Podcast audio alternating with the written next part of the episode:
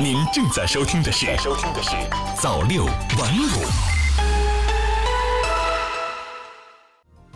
二代征信系统上线了，你的个人征信报告也要升级了。一月十九日起，中国人民银行征信中心向社会公众和金融机构提供二代格式信用报告查询服务。二代个人征信报告中增加了不少新内容，我们一起来了解一下。水电费信息尚未纳入，之前就听说水电费缴费信息要纳入个人征信了，是真的吗？央行征信中心有关负责人回复说，二代征信系统尚未采集个人水电费缴费信息。十九日起呢，如果你去查询个人征信报告，可能会发现报告中预留了个人水费、电费缴费信息的展示格式。注意，不要紧张，这只是预留好的格式而已。但这也意味着未来可能会采集水电费缴费信息，毕竟对没有信贷记录的人群来说，在征得其本人同意的前提下，采集先消费后付款的公用事业缴费信息，有助于帮助其建立信用记录，促进其获得信贷。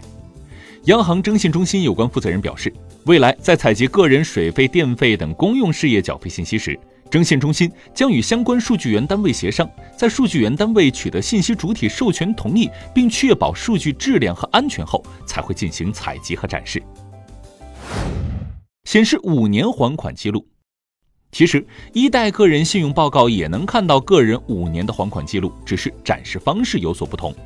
一代个人信用报告中展示的是最近二十四个月还款记录和最近五年内逾期记录。二代个人信用报告中同样也展示最近二十四个月还款记录和最近五年内逾期记录内容，但新增了最近两年的逾期金额，这就使得个人近两年的还款情况能够展示出来，能够更全面准确地反映个人信用状况。显示共同借款信息，共同借款是指一笔贷款由两个或两个以上借款人共同承担连带偿还责任的借款。但共同借款信息并不会立即上线，待下一步金融机构开始采用二代格式报送数据后，这些信息才开始展示，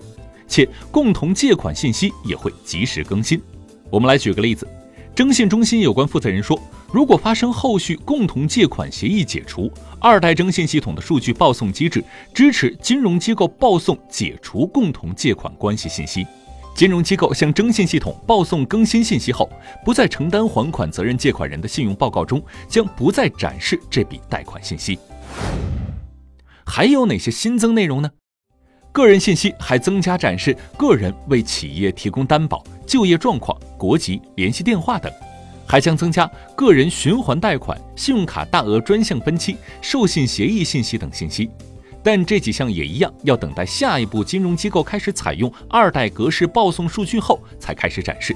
总体来看啊，个人征信报告中展示的信息会更全面也更准确。同时，二代征信系统的安全防护能力也升级了，将进一步确保征信信息安全。要关注自身信用状况变化，切勿过度负债，按时足额还款，维护良好信用记录。下面我们一起来看一下相关新闻链接。央行严控违规查询个人征信信息。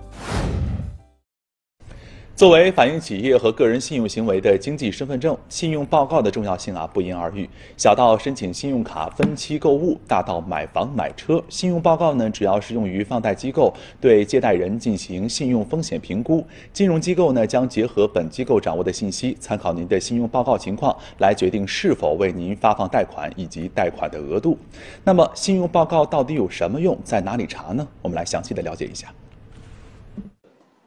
信用报告主要包括个人借贷信息、电信等公用事业缴费信息、行政许可与处罚信息、法院失信被执行人信息等。具体查询渠道主要有两种：线下可以通过央行各分支机构、部分金融机构网点、部分地区政务大厅的自助查询机或柜台查询；线上可以通过征信中心官方网站提供互联网查询。啊，建议大家啊，这个定期查询自己的信用报告。如果你的这个基本情况发生变化的话，要主动到你的这个，呃，给你提供贷款啊或者信用卡的这个银行去更新你的信息，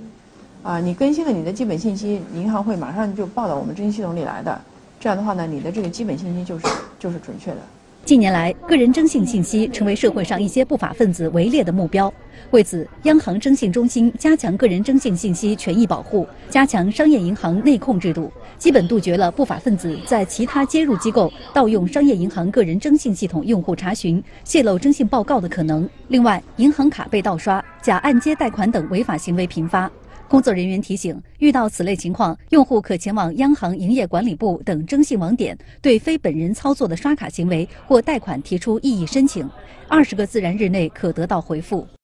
好了，今天早六晚五晚间新闻的全部内容就是这样。我是牛子华，我们明天再见。早六晚五，新华媒体创意工厂诚意出品。